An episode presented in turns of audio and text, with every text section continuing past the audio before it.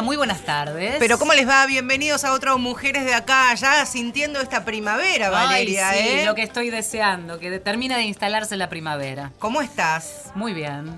¿Cómo te imaginás de, sé, ¿cómo te viene. cómo te imaginás de vieja? ¿Cómo serías de vieja? No como quisieras ser, sino cómo te imaginás vos de vieja.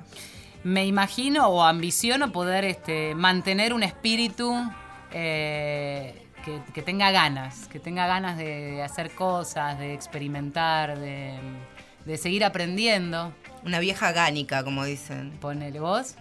Yo de chica tenía otra concepción de lo que eran las abuelas, que ya he aprendido que no se debe decir ni abuelas ni abuelos, sino viejos o viejas, que en definitiva es lo que son, y ya renuncié a la mecedora, a tejer, me parece que hay otra vejez que vamos a transitar por suerte y que ya están transitando nuestros viejos, así que te invito a que hablemos de ellos hoy. De ellos y de nosotras, las mujeres y las edades y de las disidencias vamos a hablar, con una perspectiva, porque ya hemos hablado de algo de estos temas en algún momento en Mujeres de Acá, en otra temporada, pero eh, nos gusta titular y, y elegimos pensar en un erotismo disidente. ¿Por qué? Porque muchas veces la idea de erotismo y sexualidad pareciera venir atada eh, a determinado estereotipo. A la juventud y a los cuerpos armónicos. Exacto. Van de la mano. Para eh, recibir goce, recibir placer, tenemos que tener cuerpos aceptados socialmente y que están impuestos generalmente por la publicidad o por los medios de comunicación y siempre jóvenes, siempre. Y, y esos estereotipos son los que hay que romper, pero además la realidad los rompe a pedazos todo el tiempo. Por suerte. La realidad los rompe a pedazos. Lo que hay que hacer es analizar y desandar ese camino, deconstruir. ¿Les suena? bueno, de eso vamos a hablar en Mujeres de Acá. Los invitamos a participar, las invitamos a participar. Arroba mujeres870 es nuestro Twitter, el mail mujeres870 arroba gmail.com. Y para deconstruirnos siempre abrimos las puertas de este nuestro refugio, nuestro programa. Hoy, licenciada en psicología de la UBA, de la Universidad de Buenos Aires, sexóloga clínica, trabaja en la UBA, en la cátedra de sexología clínica del doctor Kuznetsov. Es especializada en psicogerontología, tercera edad y vejez. Licenciada Patricia Hidalgo López. Muchas gracias por haber venido, Patricia. Bueno, buenas tardes, muchas Hola. gracias por la invitación. Nos interesa mucho charlar con vos y por eso preparamos acá este, la mesa eh, con agüita, alfajorcito, ahora viene o café o mate, vamos a ver. Eh, y empezar a hablar de esto, ¿no? Me parece que el puntapié inicial es esto que decía Marce. Ok, nos corremos de los abuelos, pero siempre se habla de tercera, de cuarta edad. Empecemos a entender de qué hablamos cuando hablamos de estas edades. Eh, sí, en principio la tercera edad surge desde que aparece la jubilación. ¿no? A partir de ahí, como que bueno, la persona queda como en una situación pasiva, este, solo se dedica a envejecer, a, a- a caminar o andar hacia el fin de la vida. Después de la jubilación ya no es potente en lo que es el- lo laboral. eh, y a partir de esa época aparece esta, esta mm, imagen o concepto ¿no? de tercera edad. 60-65 si pensamos en términos de jubi- jubilatorios específicamente. Exactamente. Se considera tercera edad a partir de los 65 años. ¿Y la cuarta? Y la cuarta es un concepto que aparece nuevo porque, bueno, eh, en nuestros antepasados la vida, la esperanza de vida era hasta los 30 años, más o menos, ¿no? O sea que estaríamos viviendo casi dos vidas más hoy. Este, en realidad, eh, llegar hasta los 80, 90 es todo un acontecimiento.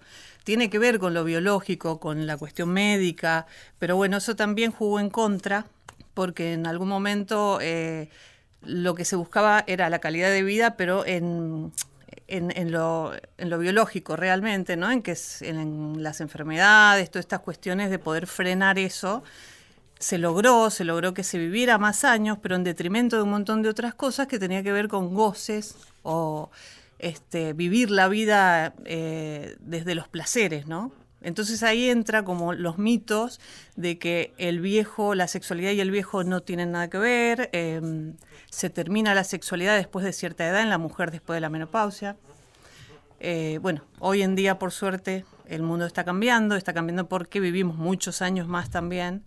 Y, y también eh, la vejez, los adultos mayores están como haciendo una revolución, ¿no?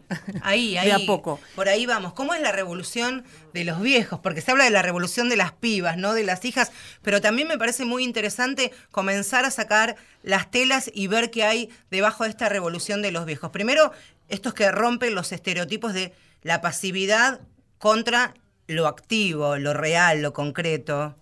Eh, sí, bueno, hay formatos preestablecidos de, que tenemos nosotros, ¿no? Nuestra generación, de cómo tenía que ser la abuela. Esta cuestión que pasa que sube una persona adulto mayor que les molesta mucho al colectivo y se dice siente ese abuelo. Y a lo mejor esa persona no tiene nietos. Entonces le cae mal que le digan abuelo, ¿no? Eh, pero bueno, en realidad están como mucho más activos, creen, están creyendo en que pueden hablar de la sexualidad, porque en realidad el erotismo y la sexualidad de eso no se hablaba, mucho menos. O sea, ¿quién imagina a los abuelos teniendo relaciones? Es muy difícil, ¿no? es difícil los padres. Estamos también en una generación, imagino, esto lo, lo transformo también en pregunta, pero estamos en una generación en donde esos que hoy tienen 60 quizás no tanto, pero 70 y hasta 80, vienen de una historia y de una formación cultural en donde todo eso sí era tabú y a veces cuesta desandar ese camino. Distinto será estas generaciones cuando lleguen a esa edad. Totalmente, sí. Eh, justamente esta es la generación que está como en una etapa de transición, ¿no? Entonces aparecen eh, talleres como el que yo dirijo en la Facultad de Psicología, que eh, justamente se llama De eso sí se habla, eh, cada vez tenemos más asistentes a ese taller y realmente eh, se habla de todo. Se habla de todo con absoluto respeto, cada persona puede eh, comentar cuestiones, hablamos de la masturbación y sobre todo también de mitos que tenían sobre masturbación y otro tipo de cuestiones, ¿no? entonces es muy interesante hacer ese cruce porque ellos cuentan cosas que vivían, que hoy las ven por ahí como fuera de lugar, pero bueno, están todavía como enquistadas, ¿no? Esta cuestión de eh, que eh, la masturbación llevaba al hombre a que no pudiese tener hijos o que le salían pelos en la mano y todas estas anécdotas que traen ellos mismos, pero están eh, visualizando que con, con, esto de poder hablar, porque el taller, como se llama, de eso sí se habla y lo que les pregunto justamente es anécdotas y cuestiones de la vida, es eh, la verdad el grupo humano más unido y más, eh, no sé si es porque son temas muy sensibles para ellos todavía, están en, transición, en cambio. Eh, es un grupo hermoso que se arma, después están súper unidos, salen juntos, van a teatros, están en grupo de WhatsApp y no paran. Genial. Este, ya, es un indicio participar de un taller así, ¿no? Digo, ir hasta ahí a participar de la actividad, anotarse. Tengo alumnas de 90 años. Mirá. Em, ¿Hasta cuándo, la, pregunta puede traer una trampa, a ver, a ver si esto no es así. ¿Hasta cuándo la mujer se erotiza? ¿Hasta qué edad se erotiza? Bueno, eh, la sexualidad nace con el ser humano, ¿no? Y termina con el último suspiro. O sea, es que toda la vida se puede. Toda la vida. Sí, lo que pasa es que eh, eh, como estamos en una sociedad muy coitocentrista, podría decir, o falocéntrica, ¿no? Como son los nuevos conceptos que aparecen, eh, estaba enfocada la sexualidad, el erotismo, a lo genital, a la reproducción. Claro. Y la sexualidad es mucho más amplio que eso. El erotismo es más amplio. El erotismo es una escena, una escena que uno se arma con una escena, eh, con música, con montones de cosas que atraviesan los sentidos. Entonces, se termina esta cuestión de la reproducción, pero ya no me quedo embarazada y puedo disfrutar de un montón de cosas, porque pasé una edad donde no tengo esos riesgos, digamos, o, preocupaciones, el estrés laboral, todo esto, no tienen tiempo. Entonces yo les comento a ellos que la naturaleza sabia, que justamente ellos llegan a, a esta edad, tienen mucho más tiempo y justamente la sexualidad donde más se disfruta es cuando hay más tiempo porque lo más importante en la sexualidad es el placer, la autoestima, porque tenemos varias funciones ¿no? en la sexualidad. Este, y, la intimidad es otra de las funciones importantes de la sexualidad, aparte de la reproducción. Uno se dice que la reproducción eh, es sexualidad, está bien, pero no es solo eso. En una sociedad coitocentrista donde eh, la cuestión genital era básica, bueno, eh, los viejos quedaban excluidos. Patricia, ¿cómo es para los viejos, pero principalmente para las mujeres, esta transición, este paso de de pensar la reproducción hasta cierto momento de la vida y darle paso y abrir la puerta al disfrute, al erotismo, al tacto, al sentirse con el otro o con la otra, pero principalmente con las mujeres. La mujer lo disfruta mucho más que el hombre. Nosotros estamos en la Universidad de Buenos Aires haciendo una investigación en la cátedra con el doctor eh, Ricardo Yacú y justamente se llama Erotismo y Vejez. Hemos hecho un montón de entrevistas y bueno, estaba en proceso todavía la investigación, pero sí resulta que la mujer disfruta mucho más porque eh, por el tema de los cambios biológicos también, ¿no? En el envejecimiento. Eh, hay mujeres que dicen que descubrieron eh, un orgasmo clitoridiano después de los 60. ¿no? Este, disfrutan muchísimo más porque disfrutan de lo que es el erotismo en sí, que es todos los sentidos, la piel, el, tamaño que tenemos en la piel, o sea, podemos disfrutar de la rodilla, la planta del pie, los olores, sí, la, lo, olfativo es fundamental. Eso por ahí le afecta mucho más al hombre. Ah, mira. Sí. Sí, sí, como que depende más de, lo olfativo. No sé si tiene que ver con algo biológico.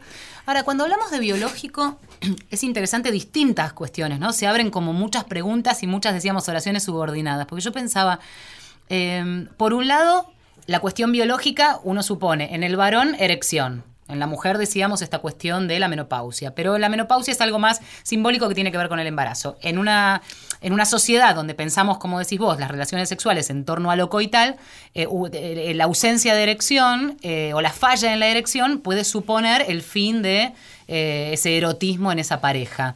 Pero además hay otra cosa que tiene que ver con la edad en sí, con el cuerpo que se envejece, que se cae, que deja de ser eh, lindo hacia la mirada del otro, y qué nos pasa a uno y al otro con asumir esa nueva etapa, ¿no? Sí.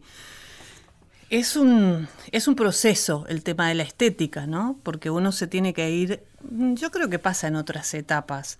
Eh, cuando uno de niño pasa adolescente, sobre todo las mujeres que tenemos muchos cambios, ¿no?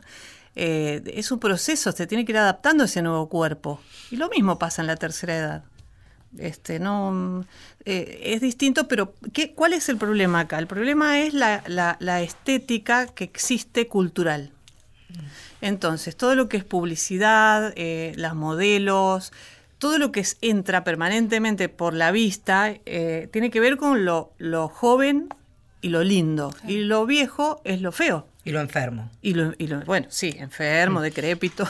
Por eso hablábamos de disidencias, o sea que ahí ya entra una por eso me encantó el tema, el tema que me plantearon, sí, sí. Y entonces, porque también podemos pensar que los varones puedan excitarse o buscar parejas más jóvenes, y entonces la mujer se siente como descartada, o viceversa, ¿eh? Sí, porque la mujer también puede buscar eh, parejas más jóvenes. Lo que pasa que por ahí es un poco difícil por este tema cultural o social. Una, una, mina grande con un pibe tiene una mirada peyorativa y hasta asquerosa, a diferencia de los varones cuando tienen más de 50 o de 60 o están con mujeres más jóvenes, ¿no? Es, es, así, es así. Totalmente. Bueno, por ahí el, el, hombre adulto mayor con una chica joven, ¿por qué no, no? ¿Por qué no?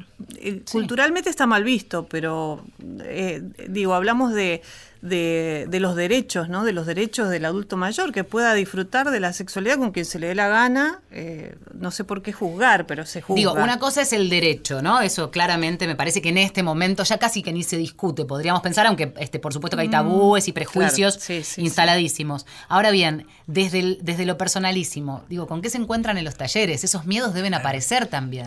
Yo eh, doy un taller también que se llama Apreciación de la Belleza y la Excelencia. Y justamente eh, es una de las fortalezas de la psicología positiva. La psicología positiva es una psicología que apunta a lo, a lo sano, podemos decir, ¿no? No como venía siendo la psicología que trabajaba sobre lo patológico, nada más, sobre enfermedades de todo tipo. Eh, entonces aparece en un momento esta psicología positiva que tiene una serie de fortalezas que en realidad la saca de, nosotros, de los seres humanos. Tenemos 24 fortalezas. La última y como abandonada así en la, en la lista era la apreciación de la belleza y la excelencia. Y a mí me pareció espectacular armar un taller para tercera edad.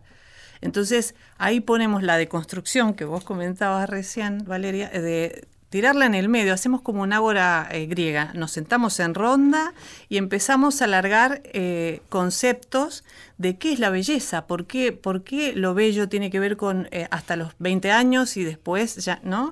Entonces empezamos a pensar en los cánones de belleza desde la prehistoria, que la mujer bella en ese momento era, tenía otras formas. Era bien rellenita porque tenía que ver con la fertilidad. Sí, claro una mujer muy flaca en esa época no. sí, era una enferma. Claro. no era este, saludable, ahora al revés, claro. Claro, bueno, pero por eso, ¿no? Como es, impuesto lo bello, lo lindo, estos cánones, son impuestos por la cultura en realidad. Sí. Y, y digo, cuesta. ¿Con qué se encuentran? Cuesta, pero el taller dura entre tres y cuatro meses y empiezan eh, a sentirse lindas. O sea, poder ver que la belleza la podés decidir vos en la mañana cuando te miras al espejo. Entonces tiene que ver también con la excelencia, el taller de decir, hoy quiero vivir en excelencia, o sea, quiero salir más linda que nunca, me voy a arreglar a sentirme linda. Si pongo la mesa, hago una cena, que sea una mesa linda, ¿no? Claro. Es como un chip, ¿no? Ponerse todas las mañanas. Claro, exactamente. Preguntaba, Vale, y retomo la, la pregunta que te hacía. ¿Cómo es este intercambio que tenés con, ¿cómo se dice? Pacientes. ¿Cómo lo, ¿Cómo lo llamas vos? Asistentes. Tus asistentes. Eh, habrás visto, por supuesto, también una evolución, que las ves y los ves más lindos, seguramente con, con más prestancia, pero ellos en, la intimidad, ¿qué, ¿qué, te cuentan? ¿Qué te dicen? ¿Qué ellos se dan cuenta que han mejorado en su calidad de vida? Sí, eh, algunas asistentes, mujeres sobre todo, me, se acercan. Después de sexualidad les voy a comentar algo. Eh, se acercan eh, diciéndome que les costaba muchísimo verse al espejo, que no aceptaban esa imagen, esas arrugas, y ahora estaban como pudiendo verse mejor, ¿no? Como eh, más positiva, era porque es ver, todas somos lindas, chicas, todas son hermosas. Este, la cuestión es sentirte. Y aceptarse también. Y aceptarse. Si no estás siempre deseando lo que nunca vas a tener o lo que te va a costar demasiado y quizás hay que ver después el resultado también. Sí, y después en el taller de sexualidad ha venido un señor que quería ver cómo acercarse con su, a su nieto a hablar de sexualidad, porque por ahí con el padre eh, no se animaba a hablar algunas cosas. Yo quiero ser un abuelo como más cercano y poder comentar y si él necesita consejos, poder darle consejos, porque yo tengo la experiencia de la vida, ¿no? Eh, entonces, bueno, es como que se potencian en un montón de cosas que como están agazapadas, no se hablan, no se dicen, este, no, no, lo disfrutan. Pensaba en, en la revolución de los pibes, porque pensaba en ese viejo que con la idea y con el objetivo de acercarse a su nieto para entrarle, para tener un intercambio, para crecer seguramente a la par del nieto, terminó creciendo él también. Imagínate la imagen, ¿no? de que tu abuelo venga con esa onda, es, maravilloso. Que tenga el incentivo de ir a un lugar a aprender, dame herramientas. Se fue a comprar libros, cosas que le recomendábamos para ver y aprender. Bueno, es una maravilla. Estamos en Mujeres de Acá, estamos hablando de erotismo, de sexo, de pasiones en la tercera edad, de cuerpos y de mentalidades diferentes, de erotismo disidente. Traje música que tiene que ver, por supuesto. Pero me imagino. Por supuesto, con el tema. Mira qué linda canción. Es Rita Lee. Amor y sexo. Sexo y amor. No siempre están juntos. No. Por suerte. Amor é um livro, sexo é esporte, sexo é escolha, amor é sorte. Amor é pensamento, teorema, amor é novela, sexo é cinema. Sexo é imaginação, fantasia. Amor é prosa. Sexo é poesia. O amor nos torna patéticos. Sexo é uma selva de epiléticos.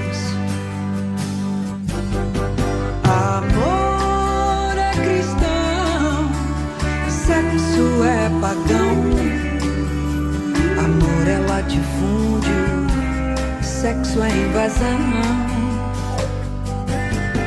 Amor é divino, sexo é animal. Amor é bossa nova, sexo é carnaval. Oh, oh, oh. Amor é para sempre sexo também. Sexo é do bom, amor é do bem. Amor sem sexo é amizade. Sexo sem amor é vontade. Amor é um, sexo é dois.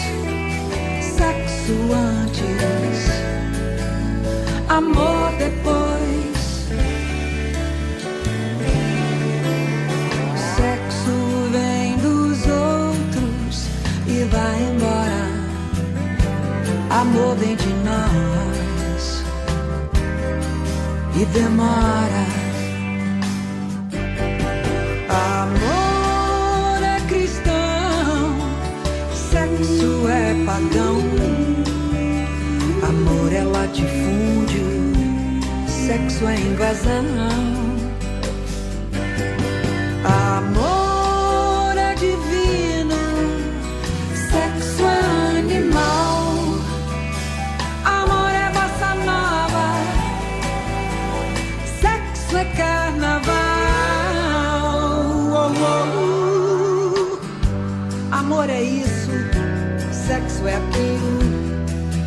Coisa e tal, e tal e coisa.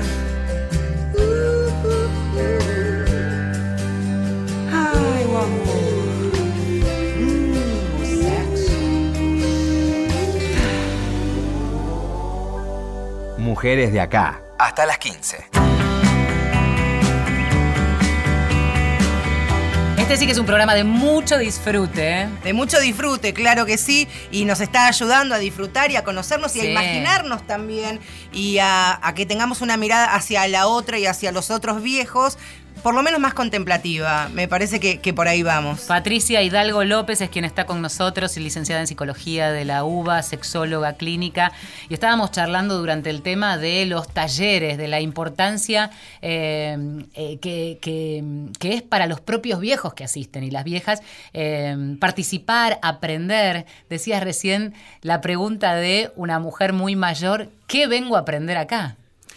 Sí, eso pasó en eh, la primer clase, eh, que una profesora eh, no podía asistir para otro taller, justamente de psicología positiva.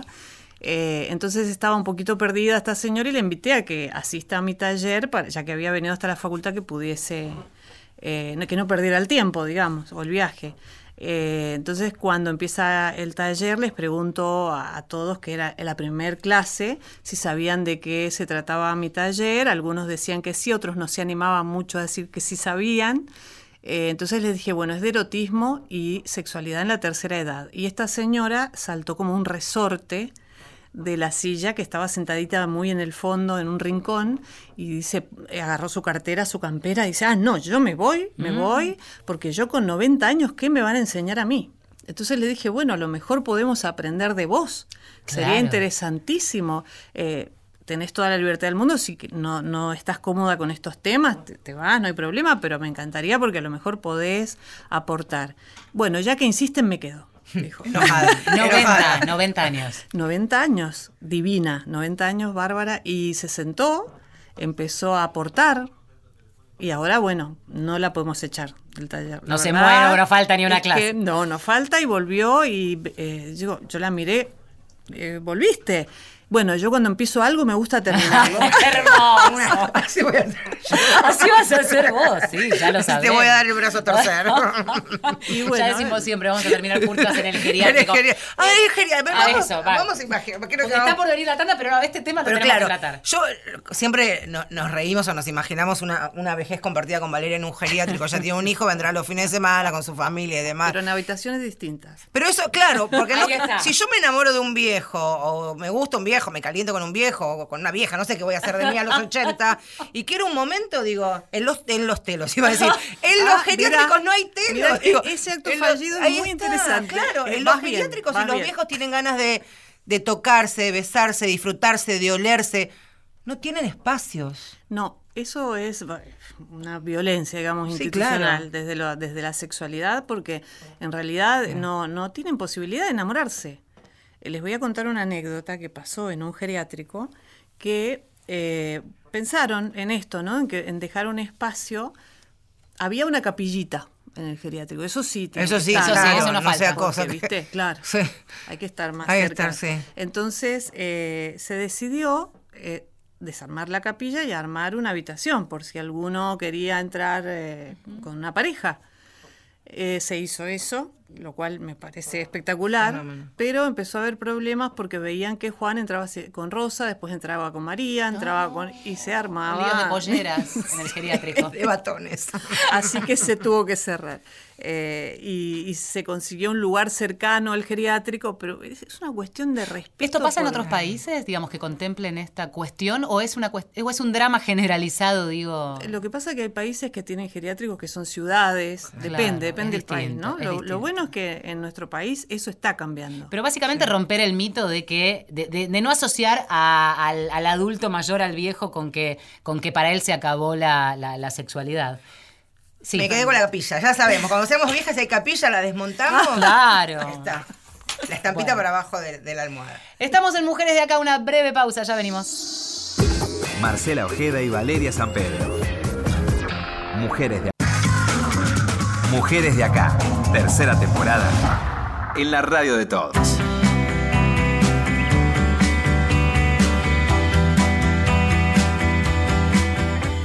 Seguimos en Mujeres de Acá hasta las 3 de la tarde. ¿Cuánto estamos aprendiendo? ¿Cuánto nos permite este Mujeres de Acá en su tercera eh, temporada? Cuando abrimos las puertas y tenemos invitados que nos agarran de la mano y nos enseñan, ¿no? Sí, porque hay que sacarse también los propios prejuicios. Claro. Eh, nosotras lo que sabemos es que mm, eh, esto que decíamos al principio del programa, que no necesariamente una edad condiciona el deseo, las ganas de, en este caso desde el erotismo, la sexualidad, pero también sin querer vamos cargando con esas, eh, con esos prejuicios y, escucharte, eh, Patricia, cuando digo Patricia es Patricia Hidalgo López, licenciada en psicología de la UBA, sexóloga, quien da talleres para viejos y viejas, eh, tercera, cuarta edad ya, bueno, hasta los 90 años decíamos recién, así que mm, de eso se trata también de aprender nosotras, ¿no?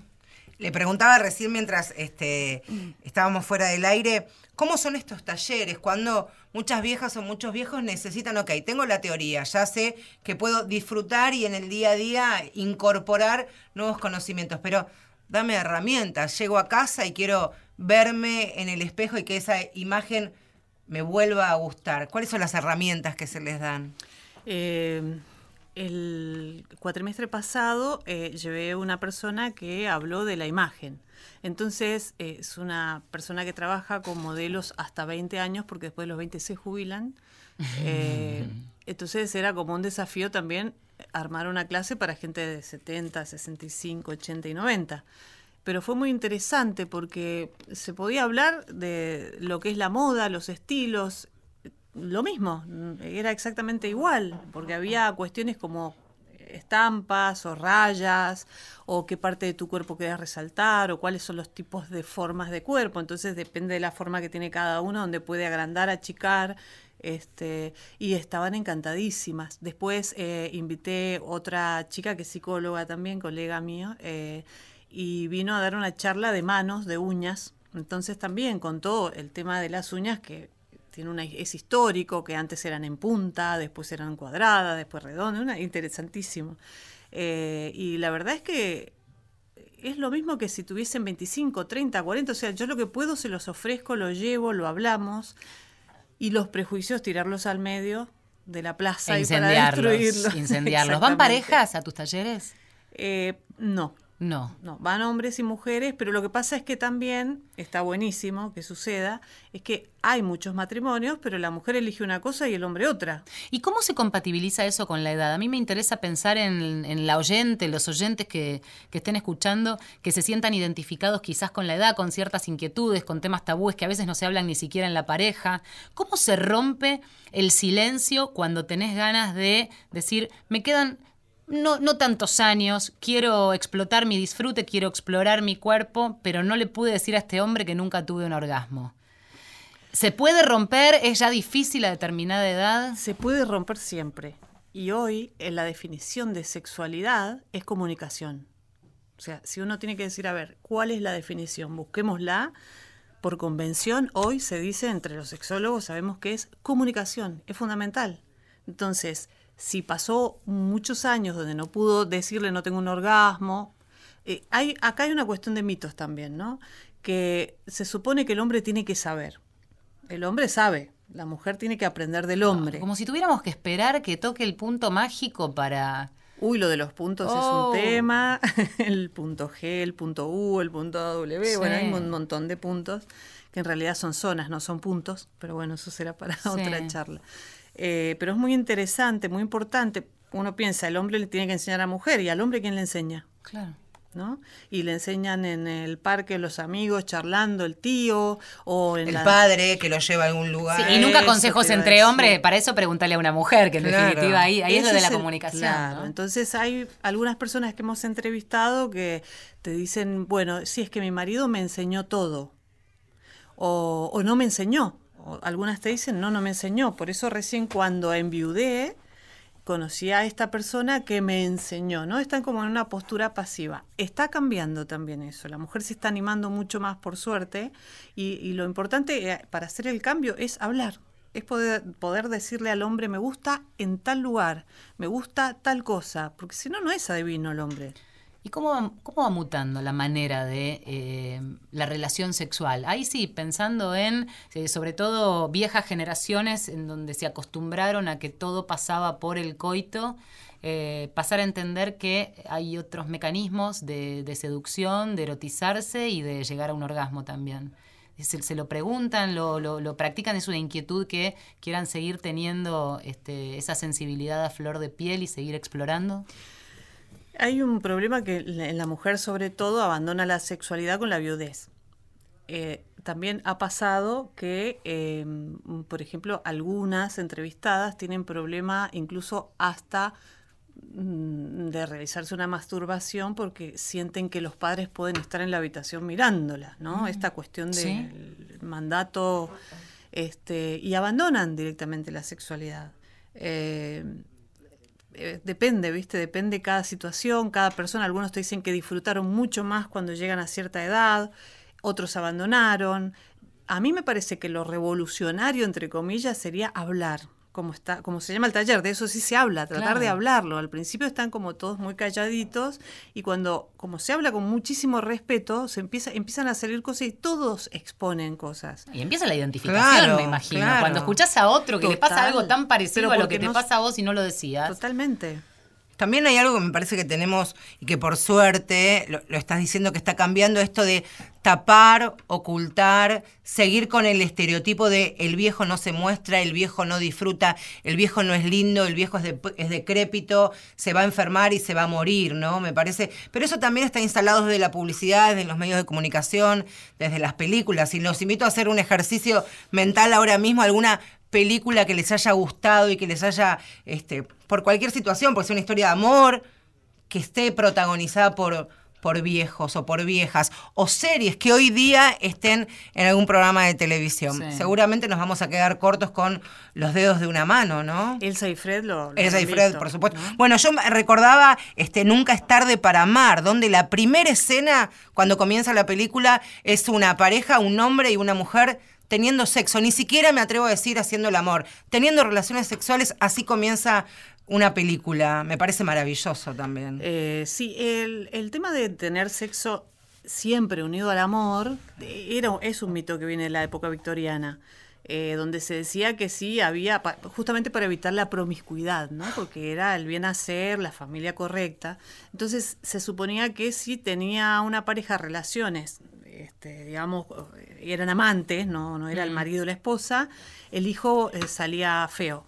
Ah, Terriblemente mira. feo. Sí, esos sí. mitos. Sí, sí, increíble. Entonces, bueno, puede estar el amor o no, ¿no? En, en un joven o en un viejo, lo mismo.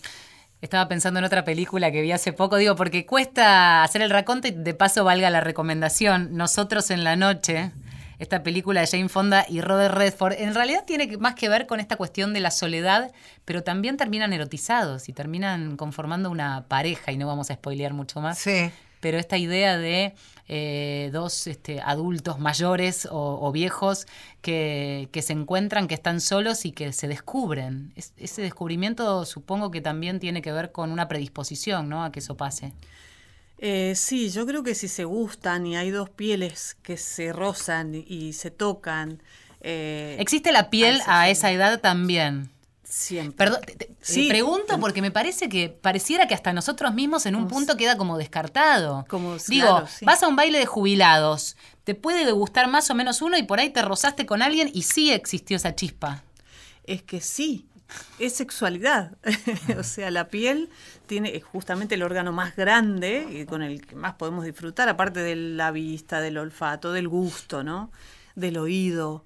Eh, Aparte todo el mundo tiene acceso a tu piel, no necesariamente te tenés que desvestir esto, el roce de una mano te puede erotizar a total. cualquier edad. Sí, sí, por supuesto. Eh, hay que hacerlo, es fundamental. Aparte también tenemos esta creencia, y esto lo transformo en pregunta, que el erotismo solamente tiene que ver con besos desaforados, arrancarse la ropa, ir contra la pared, la penetración, la eyaculación y listo, nos dormimos esta mañana. Pregunto, en los, en los viejos, ¿las formas de erotizarse tienen que ver, por ejemplo, ir una noche al cine, comer, pasar un rato juntos, sin la necesidad de, de una penetración, por ejemplo? Eh, los viejos y los jóvenes. También los jóvenes. Puede haber, esto también es una cuestión de un pensamiento un poco coitocentrista, ¿viste? Que sí o sí tiene que haber penetración en una relación sexual y no es necesario. No es necesario. No es necesario. Hay muchísimos problemas, que, que- disfunciones que aparecen, donde, bueno, no hay erección en un hombre, listo, se termina todo y eh, hay un estrés tremendo y en realidad eh, este, el tratamiento tiene que ver con tocarse, acariciarse, besarse, olerse, chuparse, morderse, todo lo que se les ocurra, sin penetración. Entonces ya le bajás la ansiedad al hombre. Ya no está pendiente de que si va a poder o no va a poder, sino que está disfrutando de todo el abanico de sexualidad que existe. Después si pasa o no pasa, es otra cosa, pero no es básicamente la genitalidad. Claro, que no esté todo Para, pendiente a de los eso. 20, a los 30 y a los 80 es lo mismo. Estamos en Mujeres de Acá, tengo más música. A ver. Mira, la. Vamos a levantar un poquito, levantar con la música. Levante, nunca mejor dicho, levantemos. Monsieur Periné, swing romántico.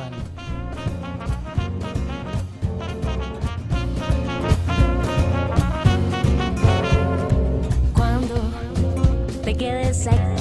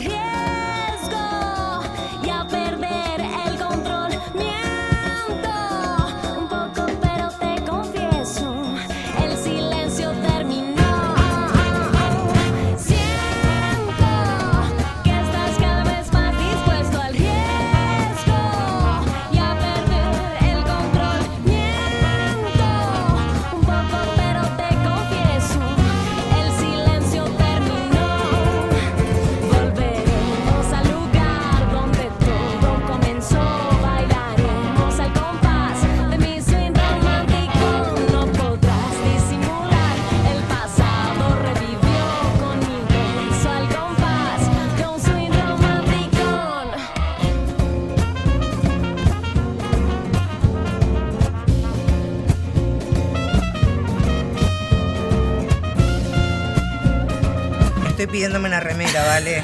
Ay, para- no, No. para de anotar, Sí, quiero porque estoy aprendiendo. No hay orgasmo sin clítoris. Exacto. Una remera que diga, para varones y para mujeres. Una remera que di. Una remera ¿Por qué que no empezamos diga? a imprimir remeras? Te estoy estoy, Bueno, bueno. estoy anotando, voy a hacer la capilla ardiente. La capilla ardiente es muy buena, La es una de las ideas que eh, eh, extraemos de este programa. de Pichi hoy. Diego, ¿no es cierto? La capilla ardiente, un fuego. Arderás Un en el infierno. Es muy interesante alguno. Yo también estoy tomando apuntes. Como resultado de lo que venimos hablando con Patricia Hidalgo López eh, sobre sexualidad en la vejez o sexualidad y vejez o esta cuestión del erotismo disidente, no asociado con la idea del erotismo de la pareja, la, la parejita perfecta, joven, linda, etcétera.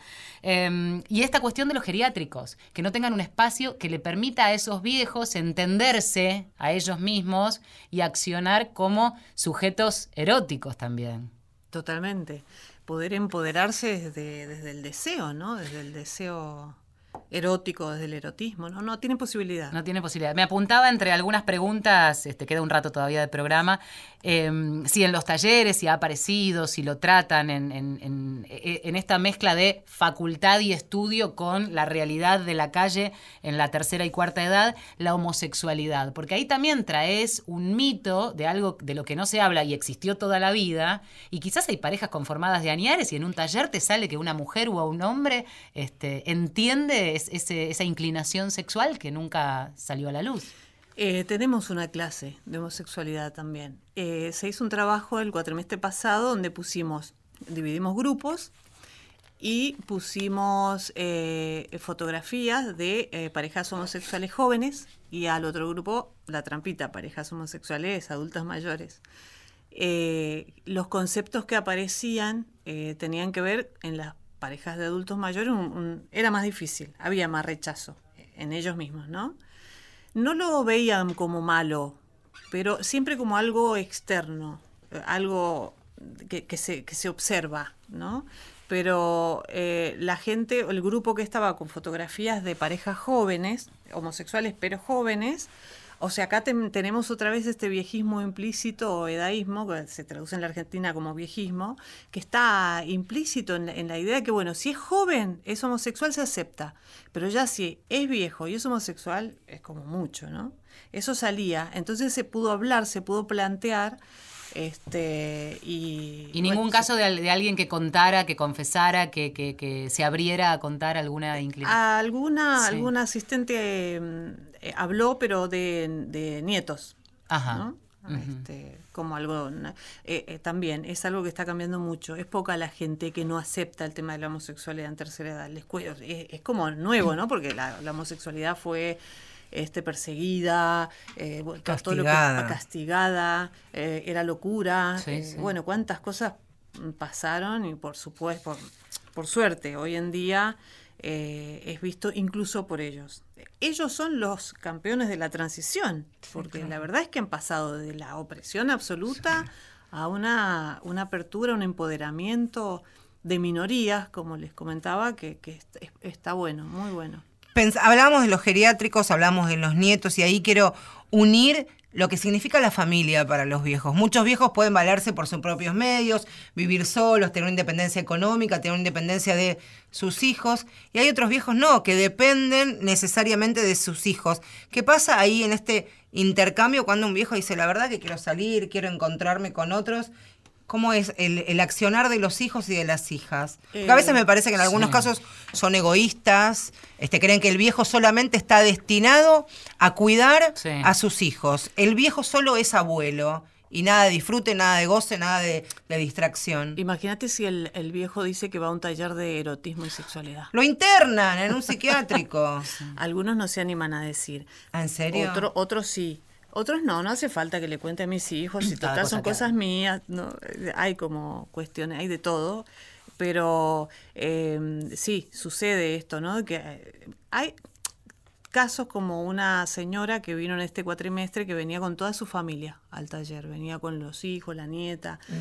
Sí, uno la, la traían y otros la venían a buscar. O sea, todo en grupo. Mm. Está encantadísima. A mí me parecía muy bueno para ella porque podía hacer red social con gente de su edad y poder hablar y hacer otras cosas, ¿no? Por ahí ella estaba muy eh, dependiente de la familia. Están felices, ¿no? No se los ve que estén mal porque están todos juntos, pero van todos en, en bloque Mira. con ella, Y ahora, ay, bueno, yo la vi cuando salió del taller, ay, bueno, disculpame, nena, venime a buscar más tarde porque me voy a tomar un café con las chicas. Hermoso.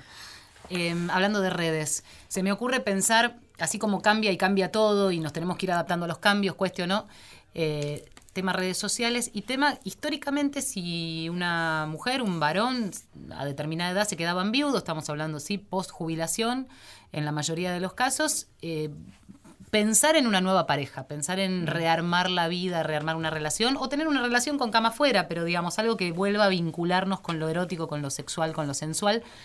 Muchas veces la alternativa, uno piensa, puede ser el centro de jubilados, actividades con pares, buscar pares.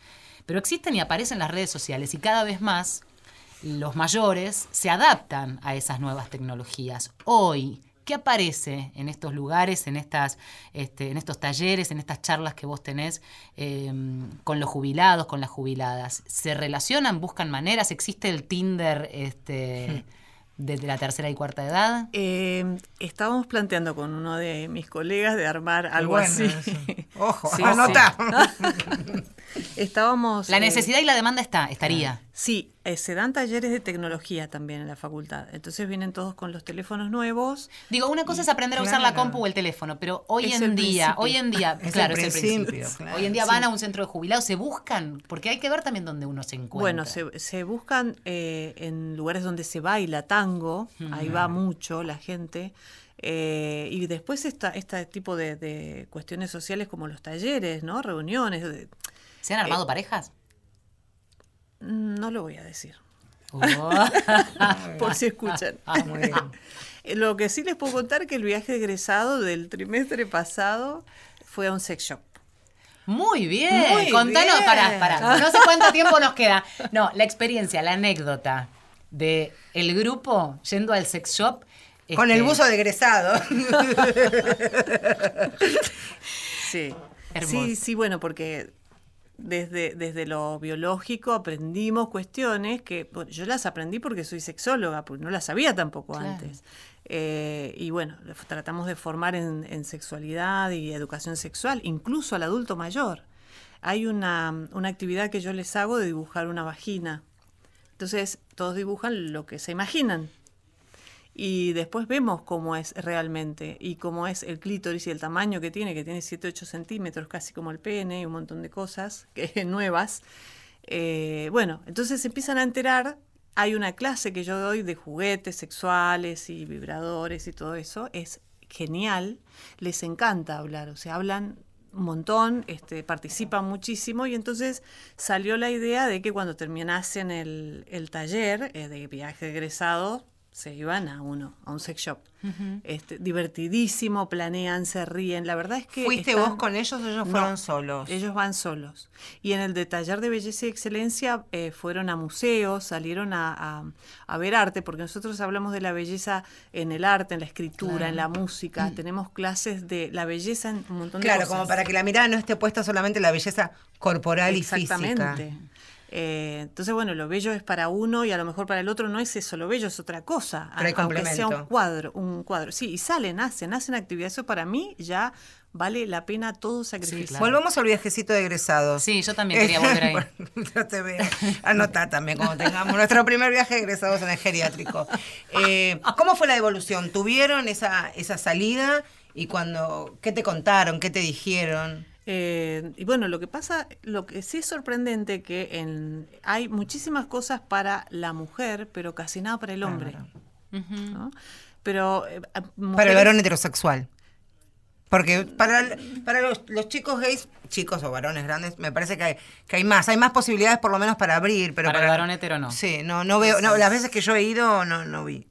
Sí, porque para la mujer se trabaja mucho la piel también, ¿viste? To- Todo muy muy femenino, digamos, muy para Muy para los sí, para eh, plumitas y cuestiones que bueno, también pueden servir para hombre, pero está como enfocado para eso. Y si vos preguntas por algo eh, para estimular eh, eh, la- la- el erotismo en el hombre, casi te dicen que casi no hay. Sea homosexual o no. Eh, encontré una sola cosa que después le cuento que es bastante interesante, pero Una vez hablé con un chico y, y esto es muy interesante porque hablaba de los juguetes que puede haber para varones, pensados para varones, y que los que ha encontrado estaba pensado para varones muy jóvenes, que se da por sentado que tienen una virilidad 100% asegurado, un tamaño maravilloso, claro, que no está pensado para alguien tal vez de, de 50 a 60, 70 u 80 y que es mucho más difícil para alguien que no tiene la medida estándar o, o la performance esperada también. La disidencia. La disidencia, es de lo que claro. estamos hablando, ¿no? Sí, pero el hombre también tiene piel, tiene Claro. olfato, tiene oído. ¿Ves? Esas cosas como que no están trabajadas. Así que podés anotar para Ahí está. Chocolate. Faltan poquitos minutos. Eh, a mí me parece interesante volver, sobre todo para aquellos que están escuchando, para aquellas que están escuchando. ¿Estos talleres son gratuitos? ¿Dónde se dan? ¿Cada cuánto? ¿Quién se puede anotar? ¿Cómo? Hay varias facultades que dan distintos tipos de talleres. Estos talleres, los que les conté, están en la Facultad de Psicología. De la Hay- UBA. Sí. Un 80% de personas que tienen PAMI se pueden anotar y un 20% que no PAMI también. Eh, son de la UBA, de la Universidad de ¿Son Buenos Aires. Son gratis, Ah, son gratis. son gratuitos y se dan en dos trimestres y medio más o menos. ¿Cuántas clases? Unas 12, 13 clases. ¿Y hay distinta, distintos niveles, digamos, o es un curso y ya en todo caso uno se anota en otro? Sí, después? tenés talleres que tienen que ver con, por ejemplo, el taller de memoria, tenés memoria 1, 2, bueno, ahí sí es como que vas eh, pasando. de- yo lo que trato en mi taller de sexualidad es ir variando cosas y Claro. agregando, porque tengo muchos repetidores. O sea, Mucho repetidor. que, claro. No que- por burro, sino por gustoso. sí. Se- bueno, se puede anotar entonces. Sí, alguien. se pueden, sí, se pueden anotar cualquier persona. La, la única condición sí, es que tenga más de 65 años. bueno, Patricia, un gusto, ¿eh?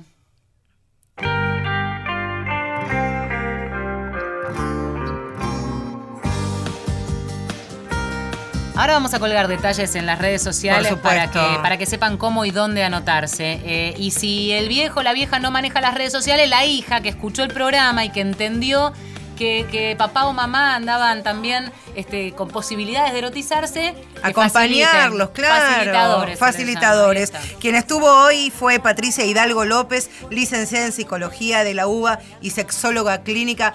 Muchas gracias, un gusto haberte Muchas conocido. Este, No va a ser la primera vez, eh, quedamos en contacto. No digo, ¿qué te Sí, ríes? nada, porque te Sos conozco. pudorosa ahora. No, En la no. producción periodística Inés Gordon, en la puesta al aire Néstor Borro, en la operación técnica Diego Rodríguez. A mi izquierda, hoy Marcelo Ojeda. A mi derecha, mi lord, Valeria San Pedro, porque ese es el nombre de su consolador y una vez lo escribió. No estoy diciendo nada que no haya publicado antes. Publicado. Em, Te hasta DC, hasta el domingo que viene. Usted, mi lord y yo. Dale, no te lo presto. No, eso no se presta. Nada tiene sentido de lo que digo. Estoy mejor conmigo cuando no estás vos. De tanto hablar, lo que dejas es ese silencio que hago por los dos. No voy a evitar el tobogán. Todo lo que sube tiene que bajar. Y cuando te vas, vas a viajar. Las nubes se despejan y vuelvo a empezar.